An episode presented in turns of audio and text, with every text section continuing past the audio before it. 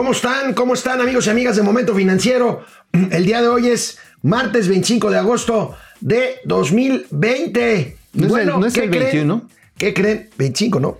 No, del 20 o del 24. Del, ve- del 21, no, del 21. Del 21. Por las ya pasaron Ya. las elecciones. No, todavía no, son el, Ah. el año que, el año que entra. Pero bueno, porque ya como que el presidente oigan, quiere subirse a la amigo, boleta. Ya ¿no? ves que ayer decíamos que nos esperábamos para dar datos de inversión extranjera a los datos del Banco de México porque nomás la economía, la Secretaría de Economía No no conuncia. Ya ves que dijo que decrecieron solo 0.7% la Solo. inversión extranjera. Ya salió el dato del Banco de México. La inversión extranjera se cayó 30%. No, esos son números neoliberales. Bueno. Yo tengo otros Ahora, datos. mientras tanto, el presidente sale a vender cachitos. Espero que no de país. No, pero tú la quieres completa la serie, ¿no? Empezamos Momento Financiero. Esto es Momento Financiero. El espacio en el que todos podemos hablar. Balanza comercial, Inflación, evaluación, tasas de interés, momento financiero, el análisis económico más claro, objetivo y divertido de Internet. sin tanto choro. Sí, Y como les gusta, peladito y a la boca. ¡Órale! ¡Vamos, réjete bien! Momento financiero. Como si la economía mexicana no estuviera cayendo 18% al primer semestre. Como si no hubiera 60 mil muertos por COVID no, no, y otros tantos 60,800. y otros tantos por la violencia del crimen organizado. Como si la inversión extranjera no se hubiera caído 30% al primer semestre. Oh, bueno, ya dime una buena, ¿no? 0.7%. Alégrame como el lo- oído, como lo, mi Como lo visión. reportó la Secretaría de Economía. Alégrame el día. Como si Pemex no disminuyera su producción, como lo vamos a dar a conocer aquí en Pero Momento vamos a vender el avión presidencial. El presidente de la República parece tener otras prioridades. Vean este anuncio, es una joya.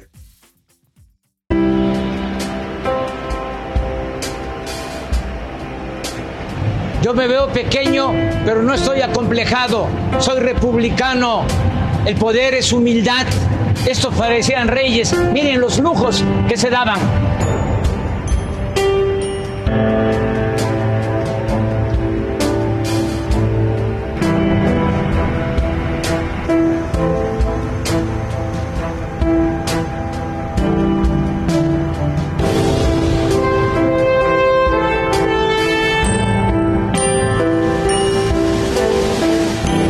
Habiendo tanta pobreza, esto es un insulto. Este avión lo vamos a rifar el 15 de septiembre y lo que se obtenga se va a utilizar para comprar equipo médico y atender al pueblo. Compra tu cachito, hagamos historia. Oye, este, pero ese avión que ya tenía comprador, ¿no? Ya habían dado un melón de dólares por anticipado. Pues dice que se va a rifar el avión, el avión no se va a rifar. Se va a rifar un premio. Se va a rifar varios premios. Varios premios. Que por cierto, así ya si le echas más o menos la, la ley de probabilidades, repartiendo el número de boletos con las oportunidades que tienes, pues mejor compras cualquier otra serie de la lotería. ¿eh? Oye, No, no es el mejor fácil. comercial de la Lotería Nacional que he visto en mi vida. Y mira que la Lotería Nacional Tiene se ha caracterizado como una buena productora de mensajes publicitarios. Pero bueno, aquí la cuestión está en que dicen es para medicinas. Pues que no hay ya dinero, según tenían un guardadito de 100 mil millones de pesos. Para las medicinas. Digo, porque, por ejemplo, de ayer te hablaba de nuestro amigo, de mi amigo Mario Rodríguez García, que sigue ahí en Médica Sur metido, porque en el Seguro Social no lo pudieron atender, no lo pudieron atender, pues está a, a punto de que lo intuben, porque no hubo medicinas, Bueno. por eso no hubo medicinas. Pero sí hay para hacer un anuncio, Y ¿no? mientras, y mientras se venden cachitos para rifar el avión, que no se va a rifar, la producción de Pemex, amigo, se ha desplomado a niveles de 1979, a niveles que tenían antes, antes de que se descubriera aquel pozo Cantarel que nos dio de comer durante 30 años. 30 años. Bueno, aquí hay varios factores, hay que decirlo. Uno se llama la cuarta transformación. el, Ok, ok. el otro es la caída de la demanda internacional de petróleo, que la vimos. Y otra muy preocupante es pues el coronavirus. Mira, se habla que al domingo había 1.200 muertos, 2.200 fallecidos en las plataformas y en las áreas de producción de Pemex. No los han cuidado. Más, más de 8.000 infectados. O sea, hay un problema no en las oficinas corporativas, no, en las áreas de producción, en las áreas de transporte de los trabajadores a las áreas de extracción. A ver, amigo, no hay una sola empresa, no hay una sola industria, No hay una sola cadena productiva que esté tan afectada como Pemex. Así es. De ese tamaño y obviamente pues, tuvieron que restringir, tuvieron que restringir todo el movimiento. Apenas, apenas en abril pasado, amigo, ¿por qué no recordamos lo que decía Andrés Manuel López Obrador sobre su apuesta sobre petróleos mexicanos? A ver.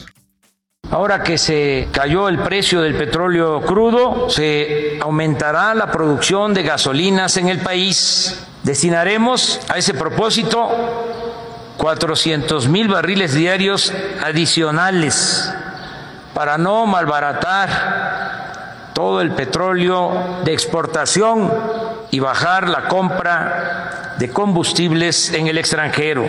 Pemex dispondrá de un recurso extra de 65 mil millones de pesos porque se le reducirá la carga fiscal. Pues Pues, pues no se logró. No, con toda esta apuesta, veamos ayer en nuestra cuenta de Twitter lanzábamos La eh, información. la información oportunamente, las pérdidas de petróleos mexicanos en cuanto a su nivel de producción. Aquí vemos el tweet que lanzamos ayer Un en la cuenta de Momento Financiero. 75 mil barriles. 4,5% menos que el mismo periodo de Y declinando. 2019. Y Ahora, declinando. Pero también hay otro, digo, el problema de la cuarta transformación, otro fra- factor que no expliqué ahorita, tiene que ver con que, a diferencia de otras administraciones en las perras malditas neoliberales, rateras, asquerosas, este, cuando había un problema, luego, luego lo resolvían. Pero, por ejemplo, ahorita hay una parte fundamental de Cantarel, que es el megacomplejo de Abactún, Abactún. ¿Qué es lo que queda ya? Ah, de los, sí, los remanentes. Es- Pero de todas maneras, tuvo un problema en el 2015 y lo empezaron a reparar. Tuvo un incendio, tuvo un- una conflagración ahí importante. Pero ¿sabes qué, amigo? Empezaron a tener problemas de suministro de herramientas y de repuestos para las tuberías, válvulas, todo esto. ¿Y qué crees? Pues no los han comprado y No ha perdido 100 mil barriles de ¿Por producción. qué, por qué no le echamos, amigo, un ojo a una gráfica, a una gráfica en donde se ve claramente, bueno, aquí está la nota principal del economista, es esta que estamos dando de nuestros hermanos del economista, pero veamos esta gráfica del periódico Milenio. Fíjate ahí cómo se vio del lado izquierdo, se ve el gran incremento en la producción que es básicamente Cantarel, que nos duró mucho tiempo, y luego, pues la baja consistente, ¿desde qué año, amigo? Bueno, la baja consistente empezó en el 2007, 2008 más o menos, Pero- no y no se aprovechó la, la- lástima, no se aprovechó el momento para mejorar las finanzas públicas y darle autonomía financiera Es, a Pemex. es una apuesta que está perdiendo la 4T con no, el petróleo, ¿no? que está perdiendo México. Sí. digo, pues si fuera su lana no habría Bueno, bronca, regresamos después de una pausa. Eh, Momento financiero, canal 76 de Easy de lunes a viernes y en Spotify. Amigo, tú que sabes muy bien de esto. Eh, hablando de Pemex, se sabe que Pemex está presionado porque le debe un dineral a sus proveedores. y a 105 mil millones de pesos. No son Pemex, 92 Pemex mil, ¿eh? dice Ojalá. cuando presenta sus informes aquí a las autoridades mexicanas que va bien, que no hay problema, y medio disfraza las cuentas por cobrar, en fin. Pero cuando se trata de reportar a la autoridad a la autoridad bursátil de Estados Unidos, la Securities and Exchange Commission, la SEC, pues ahí se ven problemas y parece que está presionada porque no puede ocultar la información No, y los informa- pendientes están, pero a todo lo que da, ¿no? No, amigo, la, la información sí se dio a conocer, quiero y, aclarar. Y les, están, ¿Y les están pagando a los proveedores? No, todavía no. Mira, a ver, se hizo de hecho una carta que mandó Pemex, esta la mandó en junio, creo que es, importante porque ahorita hay mucho ruido en ambiental, pero ciertamente se le mandó una carta en la que decía la propia administración financiera de la empresa, para estatal ya no es productiva del Estado, es para estatal, decía así claramente que no podían predecir el marco de regulatorio que imperaría sobre la cuestión energética en México. O sea, fue un alerta cañón a todos los tenedores de bonos, es decir, no sabemos para dónde va esto. Obviamente, esto también implicaba que traían el reconocimiento de pasivos que no estaban siendo cubiertos, que se estaban renegociando para hacer lo que le diríamos unas ADEFAS Plus. Sí sabes lo que son las ADEFAS. Sí, claro, No, claro, son, no son las de alitas. No, las no, que- no, no, no, no, no, no. Esas no son las... Esas son las, ave- las ovejas. ¿Las, las ovejas o las abejas las que... Sí, sí, sí. No. Las, este, las ADEFAS son los adeudos de ejercicios fi- fiscales anteriores, que es cuando el gobierno no paga en un año y lo paga el siguiente. Así es. totalmente irregular y se registra. El problema de las adejas, de las Adefas. el problema de las adefas es que a ver cuándo te las pagan. Te brincaron un año y te pueden brincar otros dos años. Oye, amigo, pero no que querías que diéramos buenas noticias en este programa. Bueno, a ver. hay un buen propósito. La parte de petróleos mexicanos, exploración y producción, está tratando de decirles, sí les vamos a pagar. Pero el problema es que pues no tienen lana. O sea, Pero sea, independientemente, independientemente de si usted es contratista o tiene una cuenta pendiente con Pemex, siempre, siempre tendremos París, pero siempre tendremos también Texcoco. El Eso. día de hoy, el día de hoy se presentó el programa integral de rescate para el lago de Texcoco. Otra vez, como si no hubiera temas relevantes como los que estamos hablando aquí en Momento Financiero. Aquí Oye, tienen esta, acuático de Texcoco. Aquí tienen esta maravilla. a ver. El principal objetivo es recuperar 12.200 hectáreas como una zona de restauración ecológica con espacios de uso público en beneficio de todos los habitantes del Valle de México, pero en particular de su población más vulnerable. El siguiente, por favor. El proyecto se desarrolla en- sobre tres ejes. El primero es el de la protección ambiental para la zona. El segundo va a ser la apertura hacia el 2000 a partir de 2021 con eventos públicos eh, ciertos días de la semana. Y el tercero es llevar a cabo acciones permanentes para uso permanente como espacio público del territorio.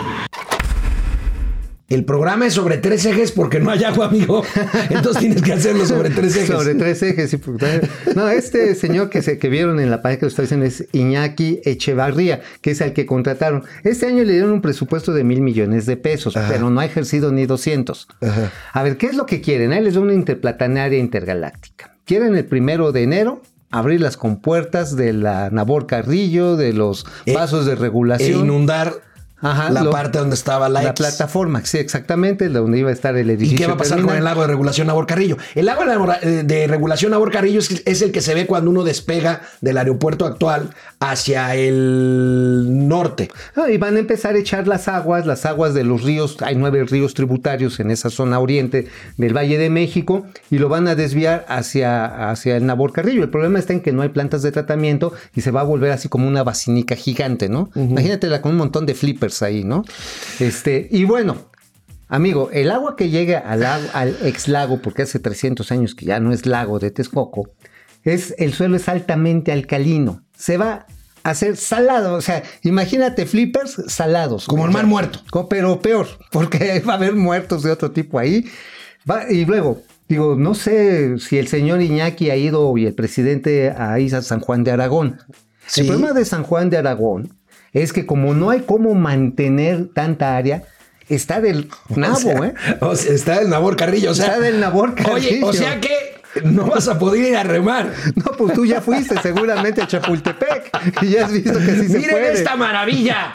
El periódico mural de Palacio Nacional de esta mañana. Ahí está el periódico mural. Como en la primaria. Ahí tenemos todas las actividades que se van a poder hacer en el Parque Ecológico Volar papalotes. Fíjate nomás qué maravilla. No, hombre, Ciclismo eh, de senderi- senderismo, ciclismo. para patineta. Qué bonito, Oye, ¿no? ¿cuánto Qué- va a costar darle servicio a todo esto, eh? ¿Eh? ¿Cuánto va a costar darle servicio a todo eso? No sé. pues, Oye, yo no pero sé, tú además- sabrás del presupuesto que No, traen estos bueno, no, no, con mil millones de pesos no te dan ni para, para 100 hectáreas. Pero a ver, fíjate, el bosque de Chapultepec y el bosque de, Aragón, olvidados y ya quieren hacer este. Oye, pero nada más una cosa. Ahí lo que quieran sembrar no va a darse nada, ¿eh? Lo único que están son unos pequeños matorrales que se metieron en su momento, que introdujo ahí, como tú lo sabes, el señor Nabor Carrillo, que son los únicos que se adaptan a un suelo altamente salina. Pero a ver, ¿sabes qué viene, amigo? Que va a ser bien divertido. Que hay un funcionario que yo le diría que es Don Huevos. este, que, que se apellida el licenciado Villarino. El licenciado Villarino sacó un oficio en el que cancela la venta de los cierros de la chatarra que quedó del Naim. Ajá, del aeropuerto de Del aeropuerto, sí, lo que ya estaba montado. Bueno, los funiles, los famosos. funiles y las estructuras que ya estaban, bueno, pues se canceló la asignación. Pues si no quitan esos cierros, no van a poder hacer realidad el lago. O sea, el Mr. Huevos, Bueno, o sea, pero el a mí me da la impresión de que esos funiles pueden quedar así como la entrada de Disney World. en Ah, en- no, mejor como- este, así, como el Jurassic Center, Park, como como Jurassic Jurassic Park, Park. pues, este, así estudios de eh, ¿cómo se llaman estos estudios? Eh, ¿El los Universal, los Universal, Studios. Oye, sí, estaría Es chido. buena idea, ¿por qué no lo proponemos? No, Sí, no. no hay una consulta para esto, ¿no? Y como va a haber agua, pues entras remando. ¿no? Oye, en los dibujitos no vimos nada de agua, ¿eh? O sea, para nada, ni siquiera patitos, ni de esas lanchitas de lanchita, pedales. este, trajineras. trajineras tampoco. Mm. Bueno, Bueno, para paliar la crisis, ahorita que regresemos de el corte, los estados de la República se están endeudando. No es la primera vez que pasa, pero bueno, no les está llegando el recurso y se están endeudando, amigo. Y también vamos a platicar de que va para adelante, por lo menos para la Comisión Nacional de Mejora Regulatoria, pues la degradación de Cofepris a pasar a depender de el doctor Muerte, perdón, de López. Gatel. Bueno, pues Oye, ahorita que nada más, nada más déjame este, preciso un dato. Te dije que eran mil millones de pesos que le dieron en el presupuesto al, al, proyecto del lago. Ajá, sí, no, fueron 586 millones de pesos, una reducción del 64.7% respecto al año pasado. Ah, por eso, por eso no hay agua en, en los dibujitos. no, porque quieren comprar de estos este, electropura para irlo vaciando uno en uno para generar muchos empleos.